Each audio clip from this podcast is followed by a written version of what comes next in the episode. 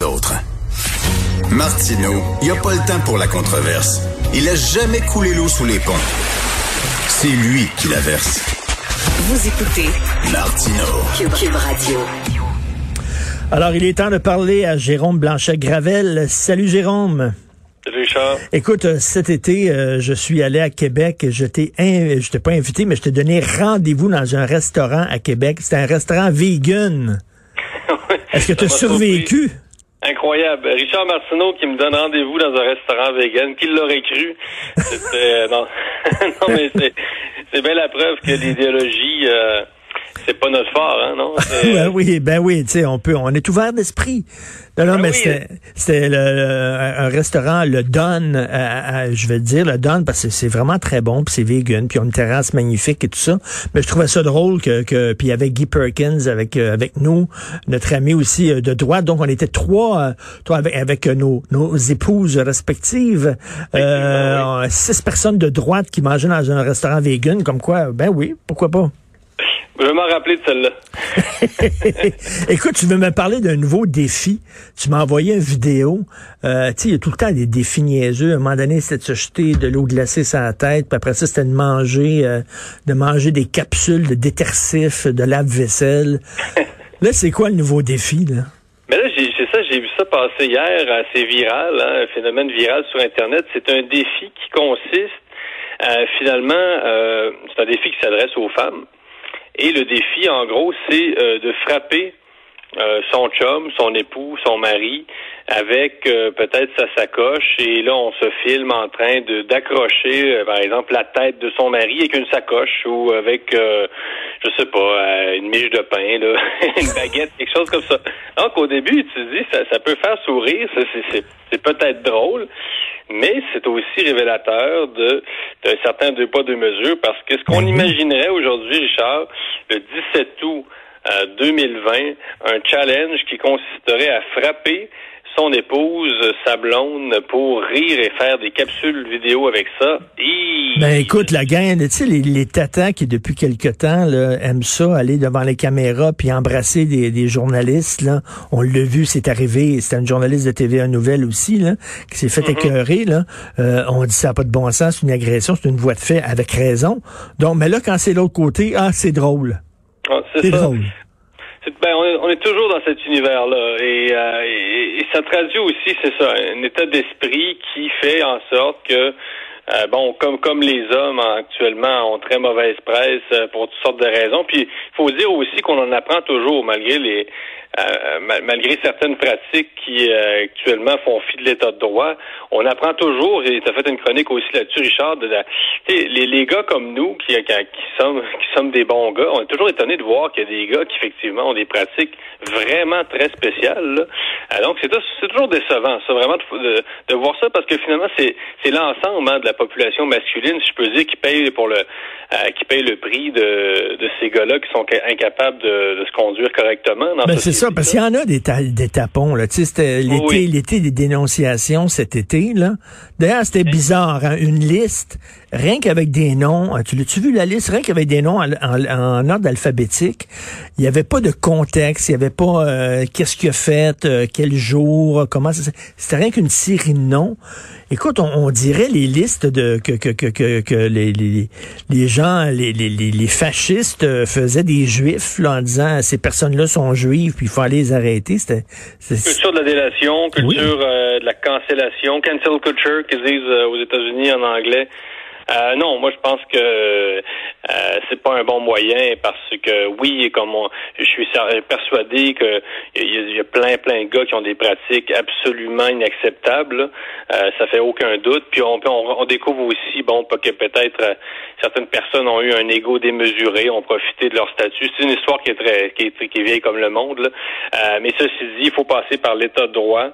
Euh, parce Mm. que c'est bon, euh, ça, c'est, c'est pas vraiment négociable. Et quand j'ai vu François Legault qui, euh, qui défendait un peu cette pratique-là, euh, la pratique plus que, que les dénonciatrices, là, euh, je me suis dit, ben écoutez, euh, un- le, le- la responsabilité d'un premier ministre dans une société démocratique, c'est quand même de défendre l'état de droit.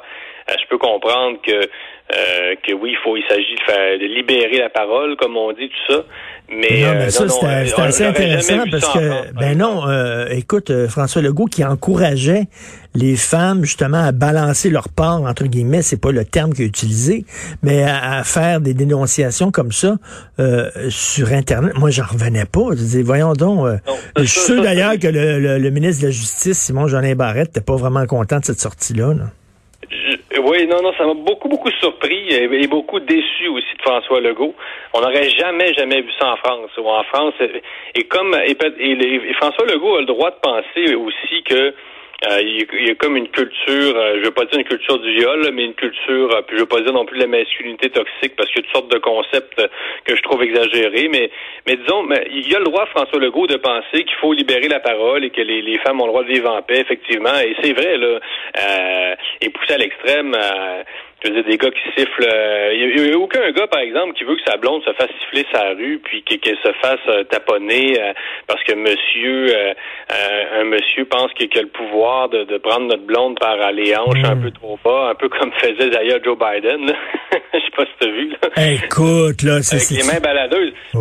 C'est pas acceptable, tout ça. Euh, puis sans, sans tomber dans une société ultra aseptisée où là on peut plus on peut plus se regarder là ça c'est un autre extrême.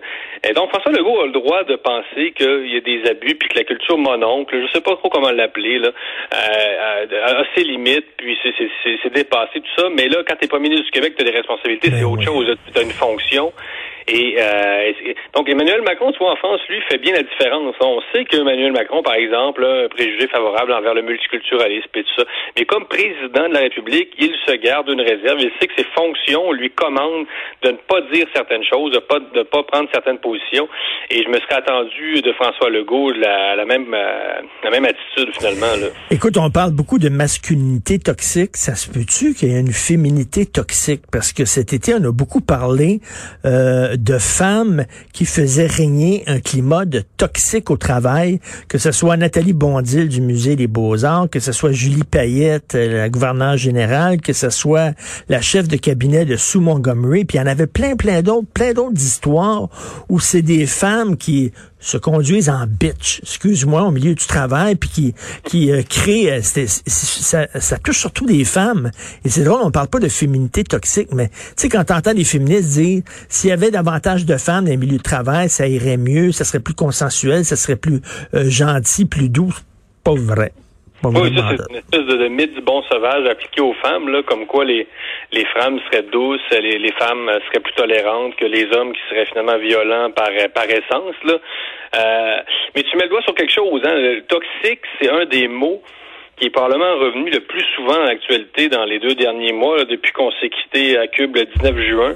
Et, mm. déjà, entre le 19 juin, tu as vu le Richard, là, euh, on, en a parlé au resto d'ailleurs, vegan. Euh, le 19 juin, entre le 19 juin et le 17 août, là, euh, entre la fin et le recommencement de la saison de Cube, il s'est passé beaucoup de choses et, la société est comme se, se, radicalise politiquement. Donc, mais, mais pour te répondre, est-ce que c'est lié aux femmes? Écoute, ça fait sourire, c'est sûr qu'on peut poser euh, la question, mais mais moi ce que je me dis, c'est plutôt que euh, on dirait que la, fragilité psychologique est en train de devenir une norme dans la société. Je veux dire, euh, est-ce que est-ce que réellement tous ces climats de travail-là sont toxiques, ou bien finalement on a affaire à des gens qui ne sont plus capables de finalement d'accepter la les relations hiérarchiques, les, les, les, relations de pouvoir dans notre société. C'est pas parce que tu as un patron et que là ton patron, bon, euh, t'a réprimandé sur quelque chose, que c'est forcément toxique. Évidemment, je le sais qu'il y a des patrons qui crient, il y a des patrons qui sont qui s'énervent, puis il y a des patrons qui, oui, font peut-être vivre des, climats invivables, euh, mais on reste au Québec, il y a des normes du travail, puis tout ça. Euh. Exactement, mais tu as raison. Est-ce qu'on est rendu chochotte?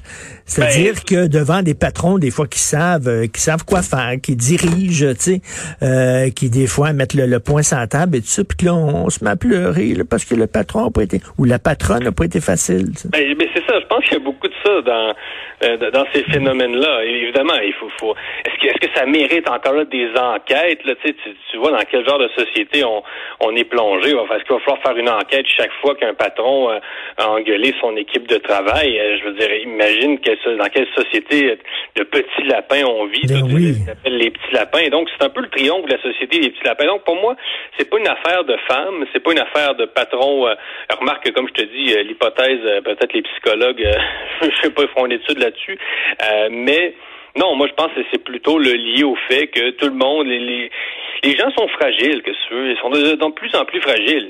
Et là, tu as, des gens qui ont des bonnes conditions de travail dans les ministères, tout ça, et, euh, et là, qui tout d'un coup, qui, seraient finalement des, des, deviendraient des esclaves d'une espèce de régime psychologique tyrannique, comme si euh, finalement ils étaient prisonniers d'un système duquel ils pouvaient pas se libérer. Puis là, Dieu, ben mon oui. Dieu, non, non, c'est vrai, on est rendu, tu sais, les cas de burn-out chez les fonctionnaires, là, puis tu ben oui. il y en a plein, puis tu dis, c'est si difficile que ça être fonctionnaire, vraiment, là, oui, est-ce que les gens sont si maltraités que ça sur le marché du travail? Écoute, là, on parle aussi, Julie Payette, c'est des gens de la fonction publique fédérale qui ont des excellentes conditions de travail, faut-il le rappeler, en général. Je dis pas que ces gens-là ne travaillent pas, je dis pas ça. Euh, tous les, ils ont de la pression comme euh, dans tous les milieux, là, mais je veux dire, euh, on est quand même loin des, des, des mineurs du Mexique qui travaille pour des minières canadiennes. Là. et, relativisons un petit peu et relativisons et, peut-être qu'il vaudrait mieux se dire euh, euh, regardez les bons côtés parfois que de toujours en appeler à la toxicité. toxicité euh, oui, puis écoute, un des tabous là aussi, là, c'est que moi, je, je j'ai sorti avec des filles au cours de ma vie, puis il y a beaucoup de filles qui me disaient, il y a beaucoup de filles qui me disaient, écoute, les pires boss que j'ai eu dans ma vie, c'était des femmes. Ah oui, tu sais que les femmes sont des fois plus, plus tough envers les femmes qu'envers les gars. Mais écoute, j'ai déjà entendu, là, c'est quelque chose qui circule, vraiment. Euh, euh, mais encore là, je sais pas. Moi, moi, j'ai, ben franchement, j'ai pas eu. Euh, ben oui, j'ai eu des patrons femmes. j'ai pas jamais, non, j'ai jamais eu de mauvaises expériences avec des patrons femmes. Mais là, t'étais un gars. T'étais un gars. Souvent, les femmes me disent les patrons femmes ah, sont, sont plus raides envers les femmes qu'envers les gars. Ah, OK, OK, bon. Je sais pas, je sais pas si c'est vrai, si c'est un cliché ou quoi. Écoute, rapidement, là, parce qu'il y a cette histoire d'Arabie Saoudite qui ont envoyé un escadron de la mort à Ottawa. C'est quoi cette affaire-là? Ben oui, euh, ça, fait, ça rappelle l'histoire de, tu te rappelles du journaliste Kamal euh, Khashoggi qui a été euh, démembré là dans une en Turquie au consulat finalement saoudien, si je me rappelle bien. Donc ce qui, ce qui est arrivé vraiment, c'est ça, c'est qu'il y a un ancien chef du renseignement euh, saoudien qui s'est réfugié au Canada et qui, probablement, collabore avec les, le, renseignement canadien pour lui donner des informations sur mhm. euh, sur le régime, parce qu'il y a une transition. Là. Le, nouveau prince, c'est euh, MBS, qu'on appelle là, Mohamed Ben Salman, et qui, lui, a pris la, la relève en Arabie saoudite. Donc, l'ancien chef du renseignement, lui, est resté fidèle à l'ancien régime, si, si je résume ça comme ça. Mais en gros, ce qui s'est passé, c'est qu'effectivement, en 2018, euh, peu après le meurtre de Kamal Khashoggi en Turquie, l'Arabie saoudite a envoyé au Canada effectivement un escadron de la mort qui finalement n'est pas passé aux douanes. On ne sait pas si c'est à l'aéroport de Toronto ou d'Ottawa que ça c'est euh, été que l'escadron de la mort a été intercepté. Mais quand je dis escadron de la mort, euh, c'est vraiment ça. C'est une équipe de gars euh, d'agents et dont, certains étaient spécialisés là, dans le, le hmm. camouflage de, notamment dans le quand tu caches un cadavre, là, ils étaient spécialisés avec des donc il y avait des équipements chirurgicaux. Ils étaient tous préparés là, à venir assassiner un résident canadien. Euh, L'ancien chef du renseignement saoudien. Et, et, moi, ce qui me surprend le plus là-dedans, c'est que Justin Trudeau, euh, évidemment, pas de réaction encore officielle. Là, euh, euh, seulement François-Philippe Champagne a, comme, brièvement commenté dans un ben Oui, ils ont, vraiment mis ça sous le tapis. là. Mais c'est silence radio de la part du gouvernement canadien, alors que la souveraineté du, du Canada quand même aurait été bafouée. Mais ben, ça va être quoi la suite? Ça va être des drones? Des pays vont envoyer des drones pour tuer, et pour cibler. D'ailleurs, Barack Obama l'avait fait. Hein? Il avait fait ah tuer un citoyen américain qui était euh, à l'étranger, puis que c'était un terroriste, mais le gars était un citoyen américain. Et Barack Obama avait utilisé les drones pour tuer un citoyen américain. T'imagines si Trump avait fait ça? Mais bref, euh, effectivement, c'est euh, envoyer un escadron de la mort dans un autre pays. Et ça a été comme... Oh puis non, non, c'est silence radio d'Ottawa. Et c'est pas acceptable. Le, gouvernement euh, Trudeau est de plus en plus déconnecté de la géopolitique. Et c'est vraiment un dossier dont il ne se préoccupe pas, le gouvernement Trudeau. Les relations avec les autres pays. Et ça fait de plus en plus dur, si je peux dire. Donc, ils ont fait, ils ont fait une tentative d'assassiner. Le type s'appelle Saad al-Habri. Écoute, on est vraiment des carpettes. Là, hein, on, lèche, on, lèche, les bottines des Chinois, on lèche les bottines des Saoudiens. On a tellement peur de se tenir debout. Euh, c'est vrai qu'on est très faible. Euh, dans le... Tout à fait. Géopolitique. Merci beaucoup, euh, Jérôme Blanchet, Gravel, essayiste. Merci. Salut. Merci, bonne saison. Bye. Bye.